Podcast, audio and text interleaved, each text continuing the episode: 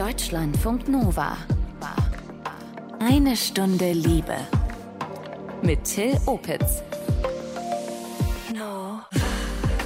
Wie viel Kompromisse gehören zu einer Beziehung, zu einer guten Beziehung dazu? Wie könnten Kompromisse in sexueller Hinsicht aussehen, wenn zum Beispiel die sexuellen Interessen, Vorlieben nicht so ganz übereinstimmen? Dann war der Kompromiss, den wir gefunden haben, ähm, zu Beginn unseres Sex ein Porno gemeinsam anzusehen, in dem diese Sexpraktik im Vordergrund stand und dann über die Erregung, die bei mir entstand, in einen Sex überzugehen, der das eben nicht ausgelebt hat, aber in dem es dann trotzdem ein Teil war. Mehr über Kompromisse in Beziehungen und auch außerhalb in dieser Folge. Außerdem verrät eine Paartherapeutin, wie ihr eher gute und eher faule Kompromisse erkennt. Von mir ein kompromissloses Willkommen. Wo die Liebe hinfällt, ja, das sagt man so schön, aber was, wenn es dann in der Realität ein bisschen anders aussieht, sexuelle Vorlieben, Wünsche nicht so wirklich zusammenpassen, sich rausstellt, dass da vielleicht die Vorlieben ganz anders sind. Eine Stunde Liebe Reporter Dennis Adjemang hat Paare getroffen, die für ihre Partnerschaft, für ihr Sexleben Kompromisse gesucht und äh, auch gefunden haben. Wen hast du getroffen? Ja, darunter sind Nova und ihr Partner aus Berlin. Die leben seit vier Jahren in einer monogamen Beziehung. Mona und er haben sehr unterschiedliche sexuelle Vorlieben. Sie ist eher so kinky unterwegs, ihr Partner kann mit BDSM weniger anfangen. Sie haben geredet und ein Arrangement getroffen. Tatsächlich hat mein Partner mich auf die Idee gebracht, dass wir so einen Kompromiss schließen könnten, weil wir haben beide relativ früh in der Beziehung festgestellt, dass wir uns, was Sex angeht, auf entgegengesetzten Seiten eines Spektrums befinden. Also er ist ein Vanilla, wie es so schön heißt. Er hat keine außergewöhnlichen sexuellen Vorlieben und ich bin eher kinky und fühle mich in der BDSM-Szene sehr wohl. Und das hat mir auf Dauer schon sehr unter den Nägeln gebrannt, weil ich mich in der Hinsicht halt überhaupt nicht ausleben konnte. Und da hat dann mein Partner tatsächlich den Vorschlag gemacht, dass ich das mit jemand anderem anderem im professionellen Kontext ausleben könnte, wenn ich möchte. Und ja, so bin ich dann zu meinem jetzigen Herrn gekommen. Seither trifft sich Nova regelmäßig mit einem Dominus. Das ist ein dominanter Sexarbeiter, also quasi eine männliche Domina.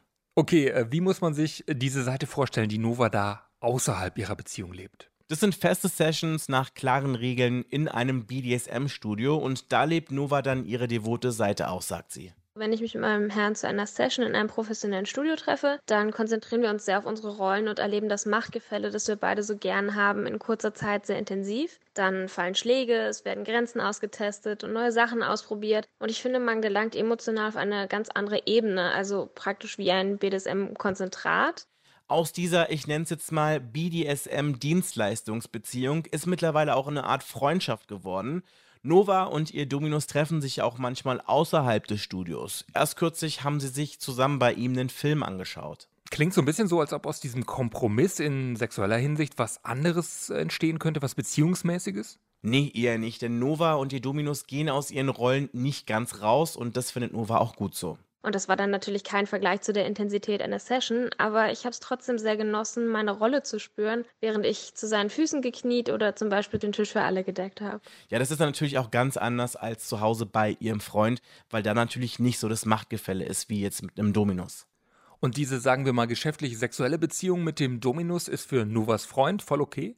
Genau, für den ist es vollkommen okay, hat mir Nova erzählt. Bis auf die regelmäßigen Sessions mit dem Dominus ist die Beziehung von Nova und ihrem Freund komplett monogam. Heißt also, dass sie und ihr Freund sonst nichts mit anderen Personen haben. Über den Kompromiss sagt sie. Voraussetzung dafür sind halt natürlich offene und vor allem ehrliche Kommunikation. Ansonsten kann man auch keine lang anhaltenden Kompromisse finden. Also auch hier, ehrliche Kommunikation war der Schlüssel, um diesen Kompromiss zu finden. Und der funktioniert für die beiden schon seit längerer Zeit. Danke, Dennis, für diese Geschichte von Nova und ihrem Freund. Ihr Beziehungskompromiss sieht so aus: monogame Beziehung und sie hat ab und zu Sessions mit einem Dominus. Mehr Stories später. Deutschlandfunk Nova. Eine Stunde Liebe. Sie berät Paare, hilft Kompromisse zu finden. Xinjing Feurig, sie ist Single Coach, Paartherapeutin und Heilpraktikerin für Psychotherapie. Sie hat eine Beratungspraxis in Köln. Willkommen in eine Stunde Liebe, Xinjing. Ja, hallo, grüß dich, Till. Xinjing, wie sieht es aus? Inwiefern gehören Kompromisse zu Beziehungen einfach dazu? Also Kompromisse sind schon eine feine Sache, wobei man muss eben bedenken, was ist ein Kompromiss? Oder ein guter Kompromiss besteht, wenn es gibt gegensätzliche Interessen und man findet eine Lösung, mit der beide gut leben können. So, und unter dieser Voraussetzung äh, ist ein Kompromiss eine super Sache. Was aber oft passiert in Beziehungen, ist, dass das so ein bisschen falsch verstanden wird und eben so gesagt wird, ja, aber da muss der Partner eben einfach Kompromisse machen, so bin ich eben und eigentlich eben ein Partner so seine Bedingungen komplett durchdrücken möchte. Das ist natürlich nicht förderlich, weil generell ist eben auch wichtig, darüber zu sprechen, also wenn man so sagt, sind Kompromisse in Beziehungen wichtig, dann ist eben, stellt sich auch noch die Frage, wofür genau, um die Beziehung zu erhalten oder um die Beziehung glücklich zu gestalten. Das sind ja zwei verschiedene mhm. Ansätze. Ne? Und ganz oft wird auch in die Richtung gefragt, oder hatte ich auch gerade deine Fragen jetzt so verstanden, dass die Beziehung überhaupt hält. So, ne? Mhm. Und äh, mein Ansatz ist aber immer, dass die Beziehung glücklich ist. Das ist das Ziel. Ne? Das heißt, ähm, das Wichtige ist eben zu schauen, sich gemeinsam hinzusetzen, was sind deine Bedürfnisse, was sind meine Bedürfnisse, damit wir beide glücklich sein können. Ist das dann der Knackpunkt? Ja, so ungefähr, wobei das nicht immer so immer so harmonisch tatsächlich laufen muss. Also das ist natürlich schön, wenn das so, wenn man das so machen kann, hör mal, das ist mein Bedürfnis und das ist dein Bedürfnis. So, so kann es gehen. Es ist mhm. aber auch an bestimmten Punkten in Beziehungen manchmal wichtig, dass jeder Partner für sich weiß, was er oder sie möchte und äh, da klar handelt und sich verhält. Und das ist dann manchmal auch eben nicht im Einvernehmen quasi mit dem Partner aber trotzdem geht das dann in die richtige Richtung.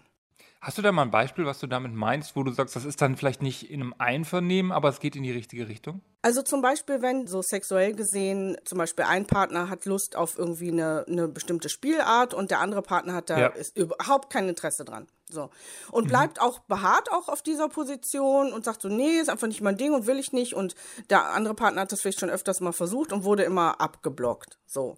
Das heißt, es gibt kein Einvernehmen. Es gab diese Gespräche schon, aber die sind eben nicht mhm. erfolgreich verlaufen. So. Und jetzt ist es aber wichtig, dass eben der Partner, der das gerne mal ausprobieren würde, versucht, möglichst also zielführend äh, sich zu verhalten und auch zu verhandeln sozusagen. Also sprich, er könnte oder er oder sie könnte versuchen, ähm, eben diese Spielart dem Partner irgendwie schmackhaft zu machen oder irgendwie charmant weiter versuchen, dran zu bleiben an diesem Thema und irgendwie den Partner da so hineinzulocken, aber eben letztendlich auch nicht locker zu lassen. Und das kann auch mhm. sein, dass der oder die dann auch ein bisschen pampig reagieren und sagen, jetzt fängst du schon wieder damit an. Und dann aber zu sagen, hm. ja, mache ich auch. Ich fange auch schon ich will aber keine an. Handschellen. ja, genau, ich habe schon gesagt, ich will keine Handschellen. Und dann aber zu sagen so, ja, aber guck mal, ich habe hier welche mit, mit Plüsch gekauft, so, die sind total angenehm. Hm. also äh, so da spielerisch zu bleiben und das ist hm. eben nicht einvernehmlich, ne? Hm. Aber das ist ja auch dann durchaus ein diffiziler Bereich im Sinne von, ich will ja auch jemanden nicht dazu überreden zu etwas, was die Person gar nicht will. Ja, aber das, das ist auch das Argument immer der Partner, die etwas eben nicht wollen, ne? dass, mm. dass das ja eben gar nicht geht. Ne? Und natürlich ja. stimmt das. Niemand muss irgendwas. Aber da frage ich dann auch immer die Partner, die dann irgendwie nicht wollen oder sagt dann, du darfst alles. Also du musst gar nichts. Aber wenn du diese Beziehung möchtest, dann lohnt hm. es sich vielleicht mal drüber nachzudenken, sich zumindest mal irgendwie etwas auszuprobieren oder etwas in das Thema hineinzuwagen. Ich höre daraus so ein bisschen so einen Appell zum Öffnen, mal ausprobieren und dann erst ein Urteil bilden. Auf jeden Fall, weil es ist ja so, wenn man weiß, der Partner oder die Partnerin wünscht sich wirklich etwas sehr und der andere oder die andere das einfach nicht providen will. Ne? Also einfach sagt, nee, mhm. das ist aber nie, so, will ich nicht und damit musst du leben. Diese Partnerin oder der Partner muss sich immer im Klaren darüber sein, dass das am anderen immer weiter nagt. Der sagt zwar vielleicht erstmal, ja, ist, ist okay oder bringt das Thema nicht mehr auf, aber das heißt nicht, dass das Thema nicht ständig präsent ist. Das ist dann wie Gift für eine Beziehung, also was letztendlich auch dazu führt, dass dann andere Bereiche, das ist ganz oft so, dass dann andere Bereiche, die normalerweise gut gelaufen sind, plötzlich auch nicht mehr gut laufen, weil der Partner oder die Partnerin, die einfach immer letztendlich so untergebuttert wurde, ist vielleicht ein großes Wort, aber eben nicht, nicht bedacht wurde mit seinen oder ihren mhm. Wünschen, wird mit der Zeit immer unzufriedener. Das nagt einfach. Dann macht auch was anderes nicht mehr Spaß und dann sagt plötzlich die andere Partnerin oder der Partner, was ist denn eigentlich mit dir los und so und ja, so wie so läuft das eben oft, ne? Und dann bröckelt's und bröckelt's und dann hat der andere überhaupt keine Lust mehr. Ähm, das heißt wirklich verdrängen und nicht drüber reden ist die schlechteste Lösung.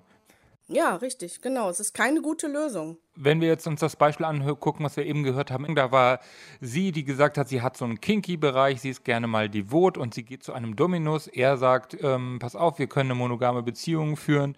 Ähm, aber ich bin nicht so der dominante Typ, dann geh du doch äh, wirklich zu deinem Herrn in Anführungsstrichen, dass man das mhm. dann nach außen verlagert.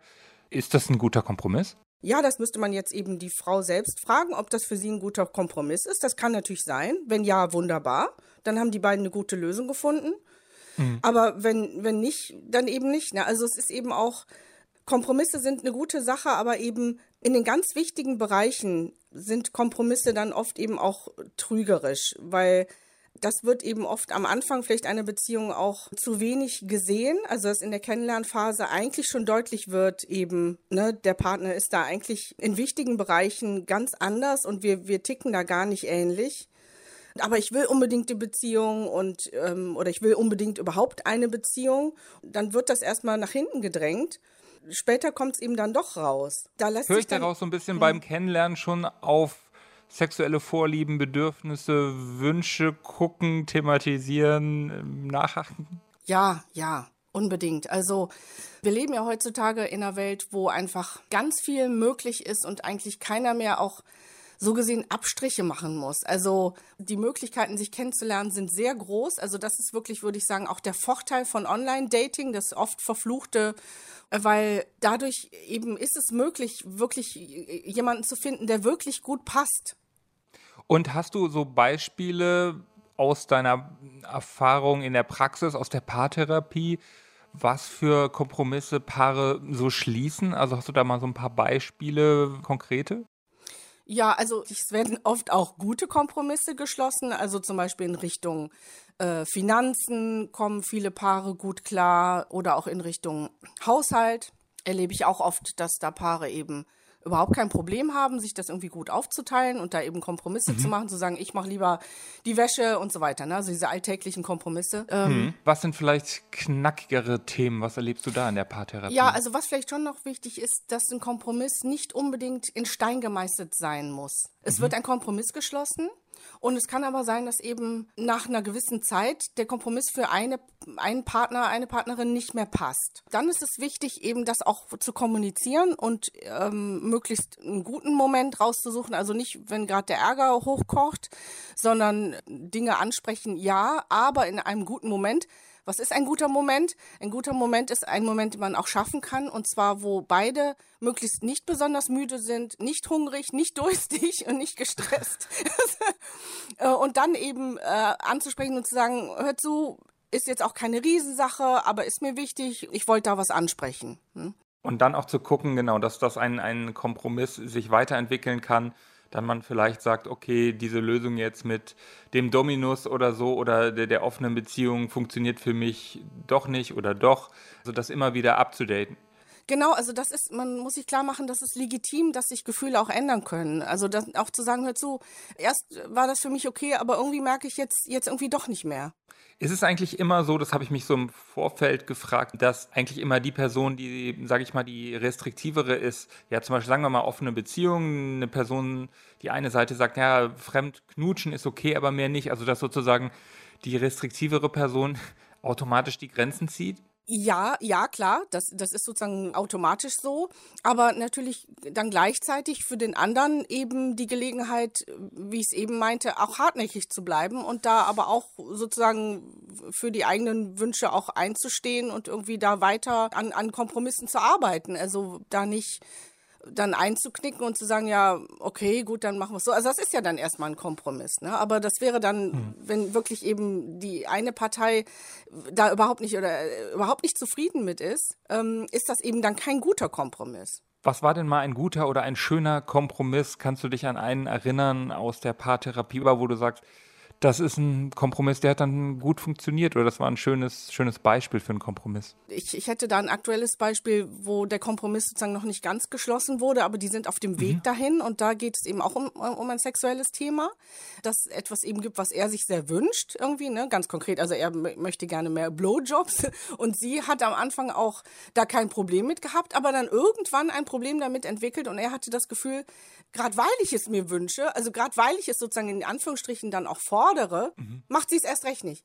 Und wir haben dann aber eben in der Therapie rausgearbeitet, dass sie halt generell auch so ein Problem damit hat, sich sozusagen gedrängelt zu fühlen aus ihrer Familiengeschichte heraus. Und das ist eben immer ganz wichtig, dass sich das nicht vermischt. Also das ist, sehe ich auch als meine Aufgabe eben in der, in der Paartherapie immer, das aufzudecken, was ist so mein Ding und was, was gehört mhm. davon in die Partnerschaft.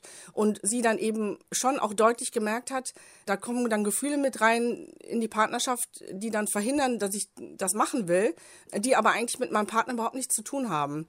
Und für den Partner wiederum war das wahnsinnig erleichternd, das mal so ausgesprochen zu hören. Das tat ihm eben wahnsinnig gut, da so, weil er so das Gefühl hatte, was habe ich eigentlich verbrochen oder irgendwie, was, was ist eigentlich das Problem, wenn ich einen Wunsch äußere? Ne? Das sind halt so Sachen, die eigentlich am gefährlichsten sind für Beziehungen. Also wenn so die eigenen ungelösten Themen nicht, nicht gelöst sind, nicht reflektiert werden und dem Partner angetragen werden. Und das passiert und es ist eben wichtig, darüber reflektiert zu sein und dagegen zu steuern dann.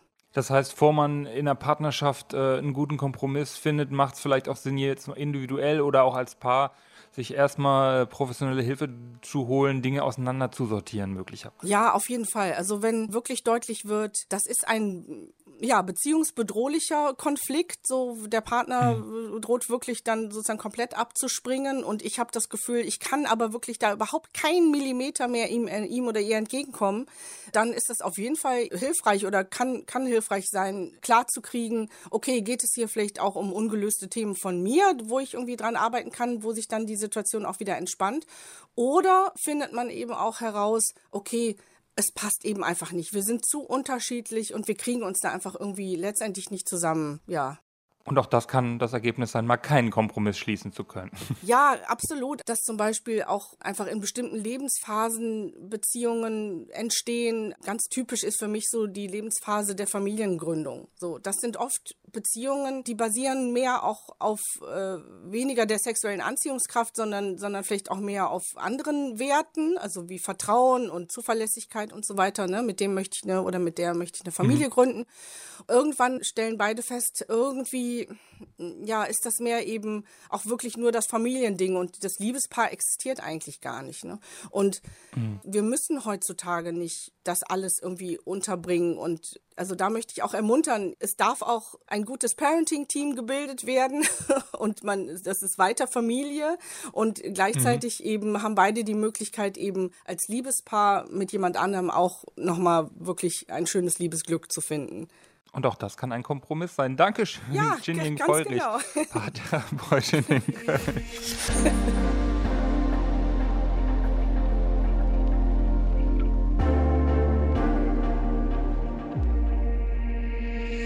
Ihr kennt sie aus dem Liebestagebuch. Cleo, Ende 20. Sie lebt mit ihrem Freund seit mehreren Jahren jetzt schon in einer nicht monogamen Beziehung. Andere würden vielleicht sagen offenen Beziehung. Beide haben Dates, sexuelle Begegnungen, also auch außerhalb der Beziehung. Heißt das jetzt auch, dass Cleo keine Kompromisse mehr schließen muss? Nicht ganz. Ich lebe meine Partnerschaften und meine intimen Beziehungen nicht monogam und vor allen Dingen am Anfang dieser Lebenserfahrung habe ich eigentlich damit gerechnet, dass das bedeuten würde, dass ich in Zukunft vor allen Dingen in Bezug auf sexuelle Bedürfnisse gar keine Kompromisse mehr machen müsste. Ich dachte, ähm, wenn ich sexuelle Bedürfnisse, die in einer Beziehung nicht erfüllt werden, an andere IntimpartnerInnen auslagern könnte, dann ähm, müsste ich halt keine mehr machen, außer den Kompromiss, dass eben nicht alles mit einer Person erlebbar ist für mich das sehe ich heute gar nicht mehr als Kompromiss in Partnerschaften an, sondern eher als Realität. Und äh, stattdessen hat sich das, was ich für ähm, eine reale Möglichkeit gehalten habe, als Trugschluss herausgestellt. Denn über die Erfahrung ist mir klar geworden, ähm, Sex, der mit mehr Menschen als mit mir selbst stattfindet, ist ein ständiges Kompromisse finden und auch machen. Also eigentlich mache ich nur dann beim Sex keine Kompromisse, ähm, wenn ich gerade masturbiere. Und da, das ist die einzige Situation, in der möglichst alles nach meinen eigenen Vorstellungen ähm, laufen kann. Mit äh, anderen PartnerInnen gibt es dann immer wieder Situationen, mit, in denen die Vorstellungen quasi abgeglichen werden müssen, darüber kommuniziert werden muss.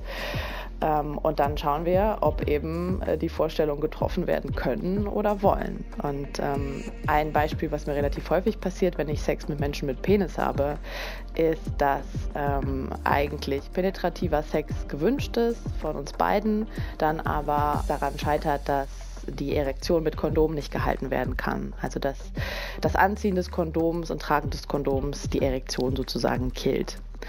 Und das ist so für mich der Klassiker-Moment, in dem dann ein Kompromiss gefunden werden muss im Sinne von, okay, ähm, wie machen wir denn weiter? Wollen wir überhaupt weitermachen?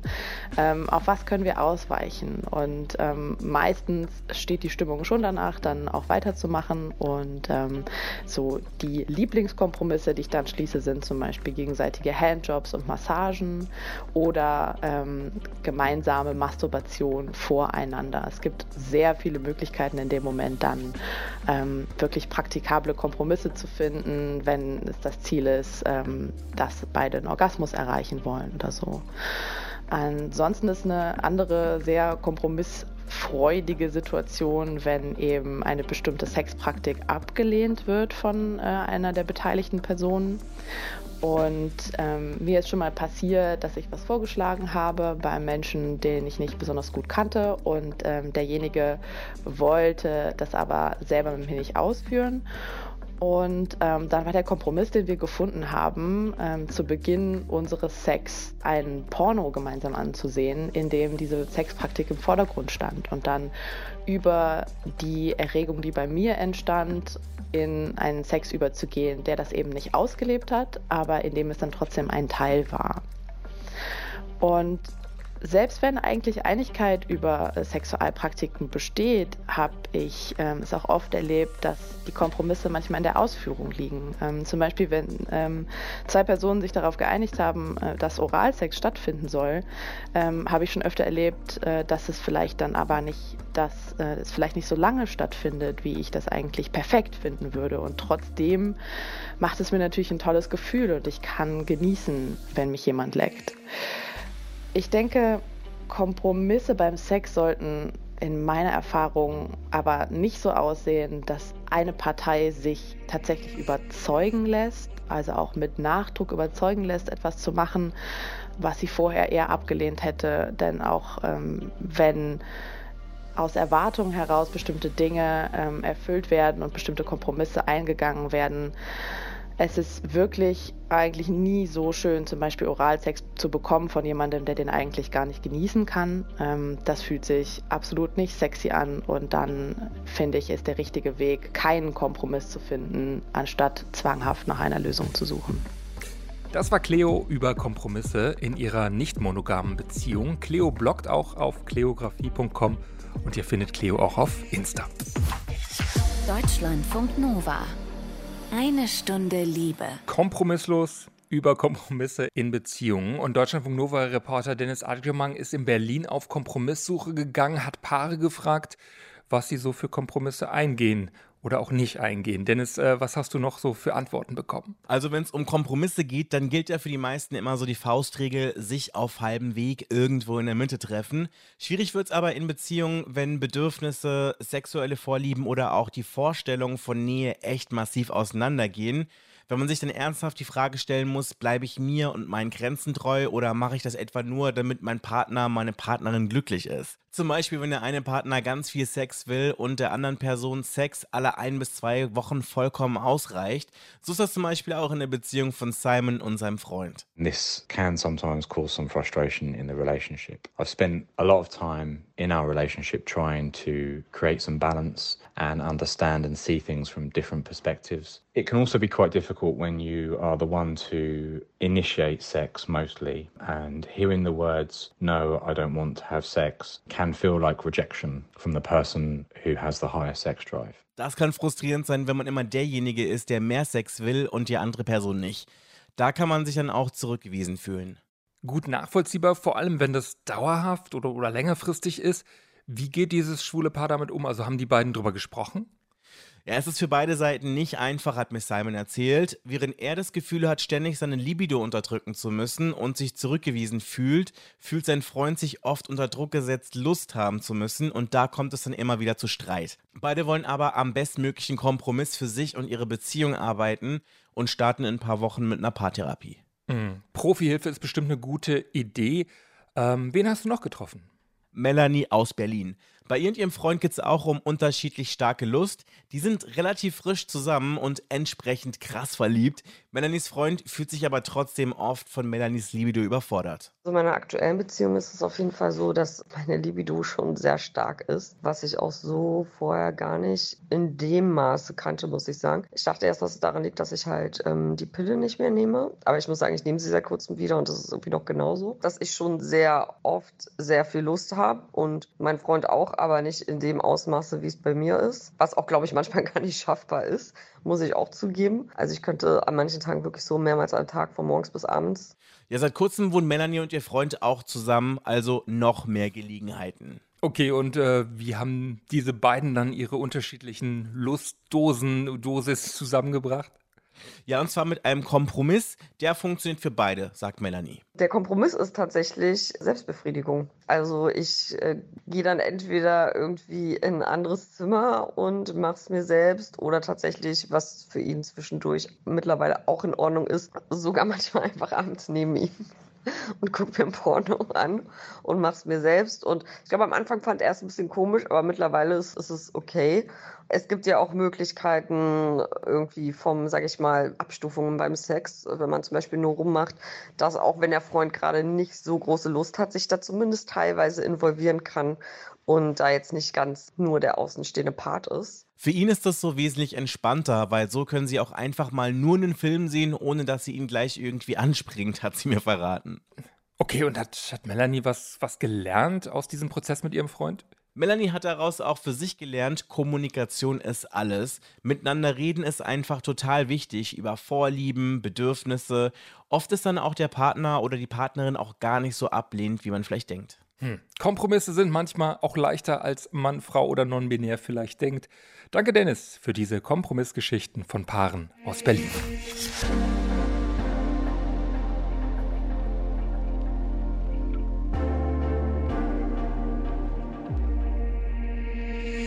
Über asexuelle Menschen und Asexualität haben wir schon öfters berichtet hier in eine Stunde Liebe. Heute wollen wir drauf schauen, was, wenn ein Mensch asexuell ist, die Partnerin oder der Partner aber sexuelle Bedürfnisse hat, ein sexueller Mensch ist.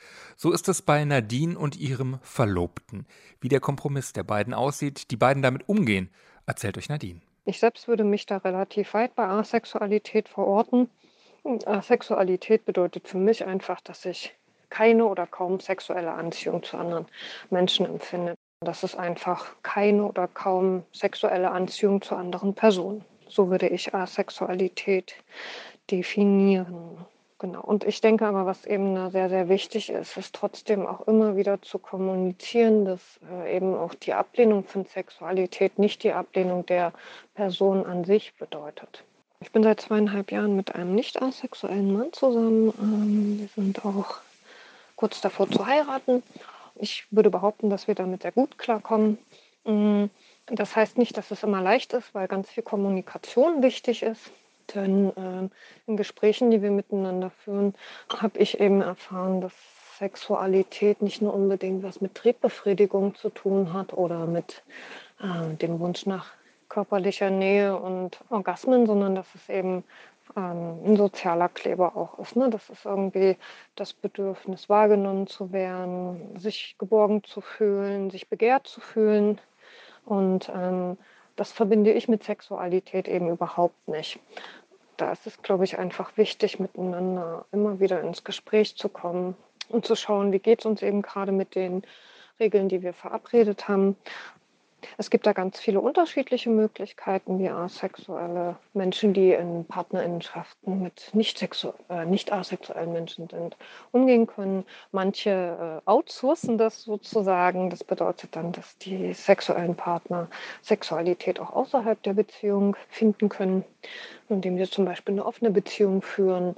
Ähm, manche verzichten ganz auf Sex und für manche asexuelle Menschen ist es auch okay, Sex mit ihren PartnerInnen zu haben, weil sie vielleicht nicht unbedingt das Bedürfnis nach Sexualität an sich haben, aber weil es für sie schön ist zu sehen, dass die PartnerInnen das genießen oder weil es eben eine Form von Intimität auf einem anderen Level auch sein kann.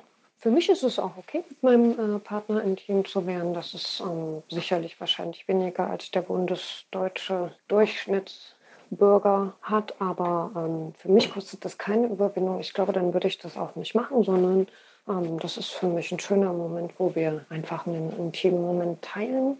Ansonsten ist es so, mein äh, Partner möchte nicht äh, außerhalb der Beziehung ähm, Intimität mit anderen Menschen haben. Und das ähm, ist für mich auch okay. für mich sind Sexualität und Liebe zwei völlig getrennte Sachen. Deswegen empfinde ich da keine Eifersucht, weil das für mich einfach nicht nichts ist, was zusammengehört. Deswegen wäre das für mich auch kein Problem. Nadine und ihr Freund, die reden viel miteinander, werden auch ab und zu intim. Das ist der Kompromiss, den sie in ihrer asexuell-sexuellen Beziehung gefunden haben. Beide sind inzwischen verlobt, heiraten bald. Alles Gute euch. Deutschlandfunk Nova.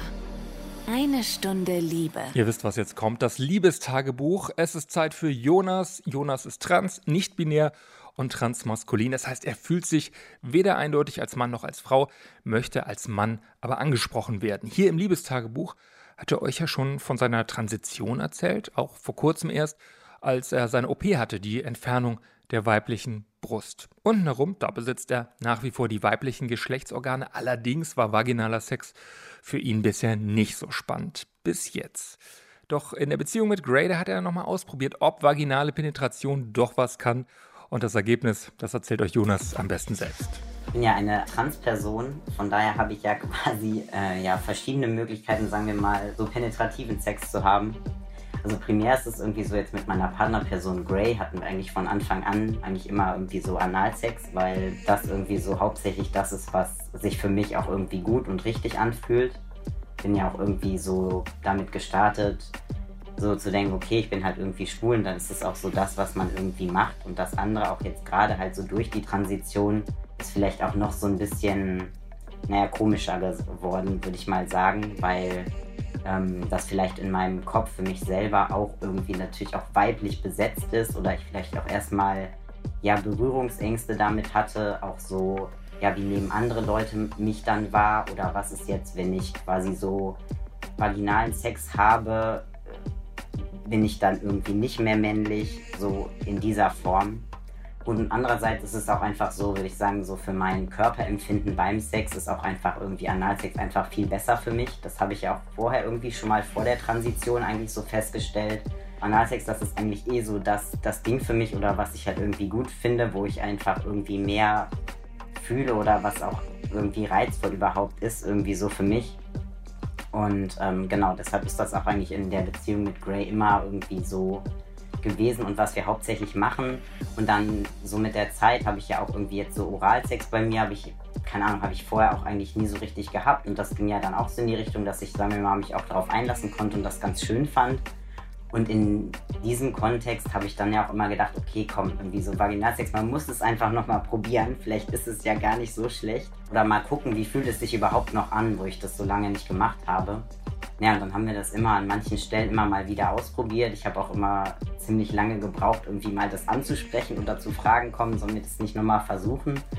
Ja, und dann haben wir das irgendwie in der Vergangenheit schon irgendwie, ich glaube, ein, zwei Mal irgendwie versucht und es war halt immer so, hm, naja, man kann es halt irgendwie machen, aber es ist irgendwie völlig uninteressant.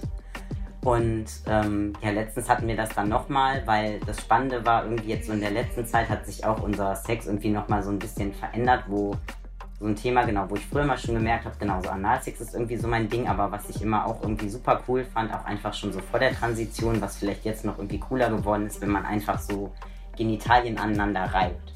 Das finde ich irgendwie so, das ist super reizvoll irgendwie. Gar nicht so vielleicht so, ja, halt Penetration, vor allem im Vaginalbereich, aber sagen wir mal halt so einfach da drüber zu reiben. jetzt vor Dingen auch mit einem Penis oder klar, Finger funktionieren auch. Aber das war halt irgendwie super cool, genau. Und das heißt, so dadurch kam es auch nochmal zustande, weil sozusagen dann der Penis eh mal in dieser Region war, sagen wir mal so, wo ich dachte, okay, das fühlt sich irgendwie gut an. Aber das ist eben das Spannende sozusagen. Mit der Penetration hört das Gute eigentlich auf. Danach wird es eigentlich super öde und langweilig. Und ja, das hatten wir dann letztens auch mal und dann gucken wir uns immer so dabei an und haben gesagt so, und? Fühlst du irgendwas? Wie ist es so? Und dann wir beide so, ja, hm, kann man machen, aber hm, nee, irgendwie habe ich nichts verpasst in der Zwischenzeit. Ähm, ja, das war auf jeden Fall zuletzt irgendwie nochmal ganz lustig und das Interessante halt so für Grace ist auch irgendwie langweilig oder halt, sagen wir mal, interessant. Ich meine, kann man halt irgendwie machen, aber es gibt uns halt irgendwie beiden nicht so richtig was. Und ich glaube, bei mir ist das immer wieder mal so die Neugier zu gucken, ja, wie fühlt es sich eigentlich an, weil es ist ja schon nochmal ein anderes körperliches Gefühl irgendwie. Aber dass es jetzt große Lust bereitet, ist halt irgendwie nicht so. Jonas und Gray bleiben neugierig und experimentieren. Danke fürs Teilen dieser Erfahrung und ich sage danke für eure Neugier, danke fürs Lauschen heute. Einige Namen von Menschen in dieser Folge haben wir auf deren Wunsch geändert. Abonniert eine Stunde Liebe gerne bei iTunes, Spotify oder in der Audiothek-App. Oder schreibt uns auch gerne, wenn ihr möchtet, Kritik, Lob, was auch immer, Themenwünsche, mail at deutschlandfunknova.de. Ich bin Till Opitz. Ahoi. Deutschlandfunk Nova. Eine Stunde Liebe. Jeden Freitag neu. Auf deutschlandfunknova.de und überall, wo es Podcasts gibt. Deine Podcasts.